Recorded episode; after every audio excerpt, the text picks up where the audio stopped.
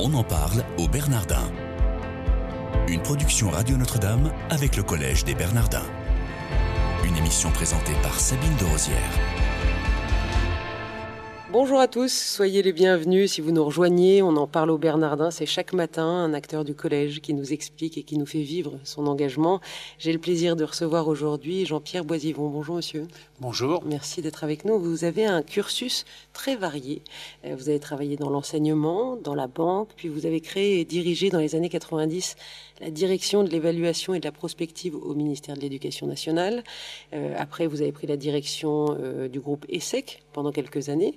Vous avez aussi été président du conseil euh, d'administration du CNED, qui est le Centre national d'enseignement à distance, et euh, vous êtes professeur émérite de l'université Paris-Panthéon-Assas. Donc beaucoup d'enseignements, et c'est ce dont on va parler aujourd'hui avec vous.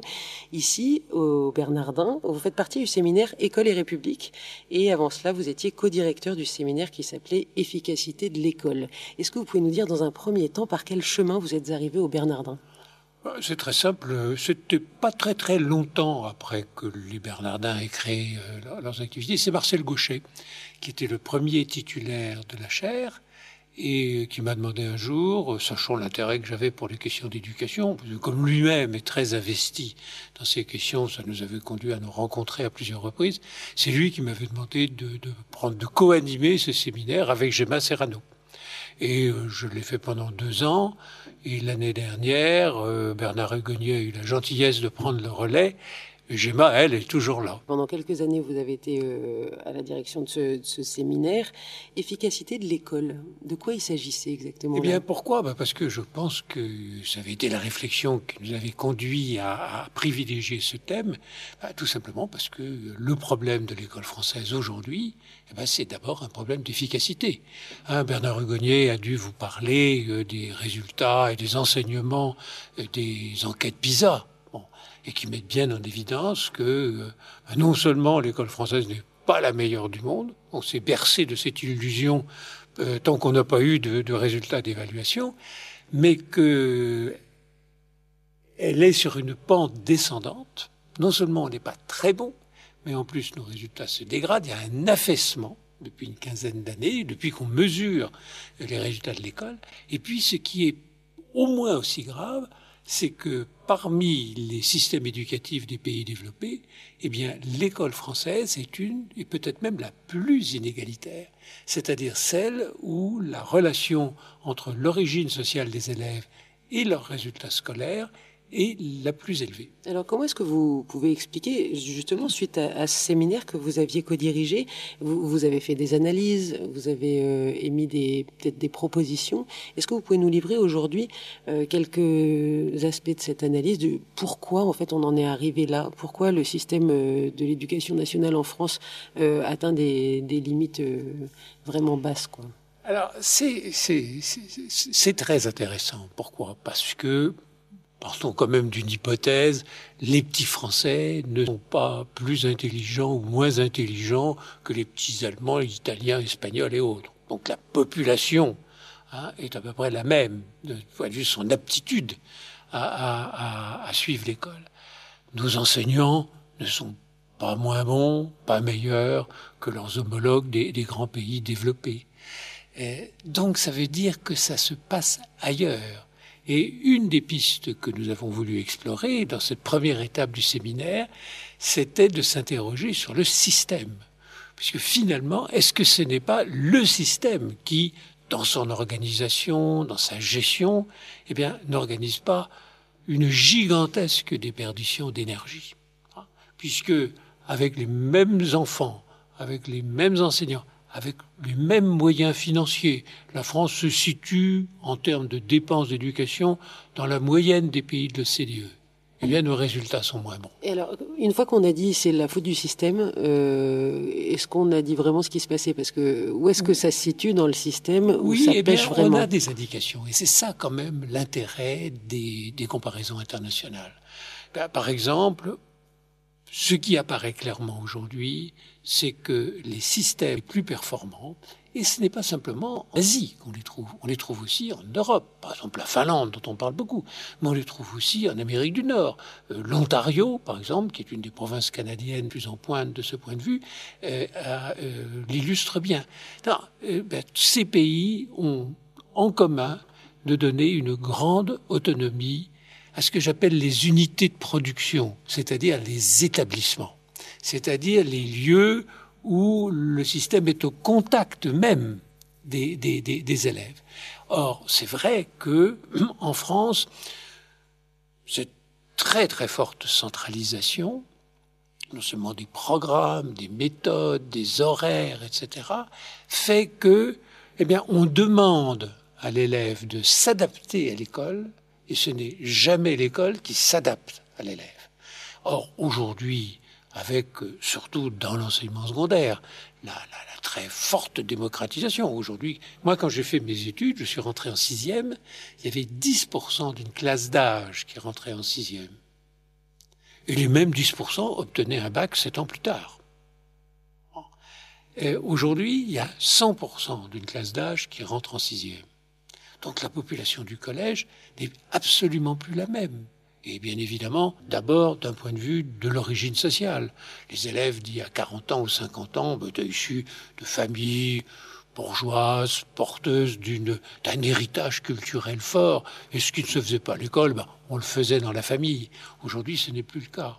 Or, le système est à peu près le même n'a pas changé, ne s'est pas adapté, et donc il est incapable de prendre en place, en charge, pardon, la, la très grande hétérogénéité des publics scolaires. Donc ça, c'est une de vos observations. Finalement, en fait, les pays en pointe au niveau de l'éducation et de l'enseignement exercent un vrai principe de subsidiarité qu'il n'y a pas en France. Oui, absolument. C'est-à-dire que, eh bien, au niveau de base, c'est-à-dire là où on délivre le service d'éducation, eh bien, l'établissement a la possibilité de l'adapter à ce que sont concrètement ses élèves. On ne peut pas enseigner de la même manière ni la même chose. C'est pas la peine de se bercer d'illusions à Henri IV euh, ou, dans un grand lycée de centre-ville à, Toulouse ou à Lyon et, dans certaines banlieues. Et quand vous dites, euh, vous disiez tout à l'heure, c'est très inégalitaire finalement. Est-ce que vous pouvez étayer par euh, eh quelques exemples on peut, on peut, parfaitement bien le montrer, c'est-à-dire que vous savez, on, on, on, mesure les écarts de réussite scolaire entre les élèves. En France, ils sont très grands. Mais surtout, ces écarts s'expliquent principalement par l'origine sociale des élèves. C'est-à-dire, vous voyez, ce qui est un peu désespérant, c'est que depuis très longtemps, depuis au moins depuis la Seconde Guerre mondiale, relisez le rapport Langevin, Vallon, etc. Le système éducatif français s'est donné comme objectif de réduire les inégalités sociales, au moins autant que d'apprendre à lire et à écrire. Eh bien, le résultat, c'est qu'il est devenu un des plus inégalitaires au monde. Alors, on va parler maintenant un petit peu de ce séminaire École et République dont vous faites partie, et puis vous, ce que vous souhaitez apporter. Nous sommes dans un moment privilégié pour parler de République. Hein.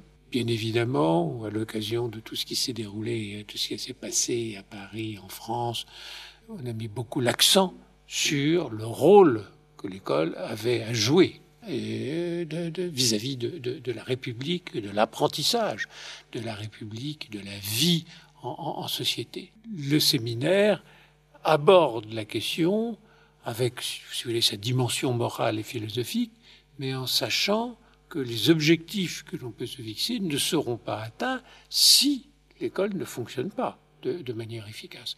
Et c'est pour les raisons pour lesquelles aujourd'hui, par exemple, le séminaire s'intéresse beaucoup à la formation des enseignants.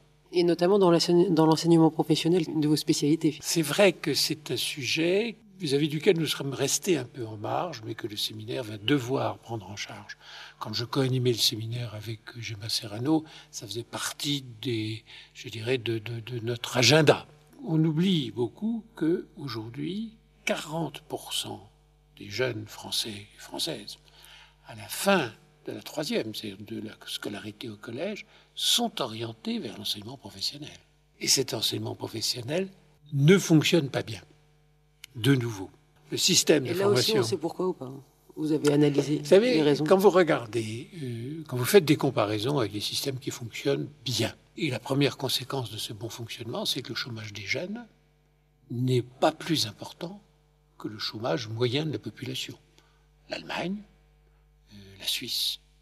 Alors qu'en France, le chômage des jeunes est de manière permanente le double du chômage moyen de la population. Que ce soit dans les périodes de bonne conjoncture économique ou les périodes de, de, de, basse conjoncture. Et ça, c'est uniquement le fait de l'enseignement professionnel qui est on ne peut pas, On ne peut pas ne pas le mettre en relation avec ce qui se passe dans la formation professionnelle. Alors, si vous regardez où se situent les différences entre l'enseignement professionnel en Allemagne ou en Suisse, qui est réputé bien fonctionner, et l'enseignement professionnel en France, ce n'est pas tant le nombre de jeunes qu'on y oriente chaque année. En Allemagne, on est à 45% d'une classe d'âge, 40% en France. Les différences principales, parce qu'il y en a deux, viennent, la première, du fait que un jeune ne peut pas rentrer dans l'enseignement professionnel s'il n'apporte pas la preuve qu'il maîtrise les prérequis nécessaires pour bénéficier d'une formation professionnelle, c'est-à-dire en gros qu'il sait lire, écrire et compter, alors qu'en France, c'est parce que vous ne savez pas lire, écrire et compter, que vous avez des difficultés sérieuses dans ce domaine qu'on vous envoie. Et on arrive à ceci, c'est que on instaure une sorte de, double imposture, une imposture vis-à-vis des jeunes et des familles, auxquelles on fait croire que l'on peut aujourd'hui apprendre un métier validé par le marché du travail à des jeunes qui ne savent pas lire, et une imposture vis-à-vis de l'enseignement professionnel lui-même, à qui on demande de réussir là où le collège et l'enseignement primaire n'ont pas réussi, alors que ce n'est pas son métier. Et puis la deuxième différence, et euh, c'est que dans ces pays, 90% de l'enseignement professionnel se fait en apprentissage, c'est-à-dire dans un système dual, comme l'appellent les Allemands, où le jeune est, se forme en gros la moitié de son temps à l'école et la moitié de son temps en entreprise. Merci beaucoup Jean-Pierre Boisivon d'avoir été avec nous dans cette émission. Chers auditeurs, merci de votre fidélité. Je vous souhaite à tous une excellente journée.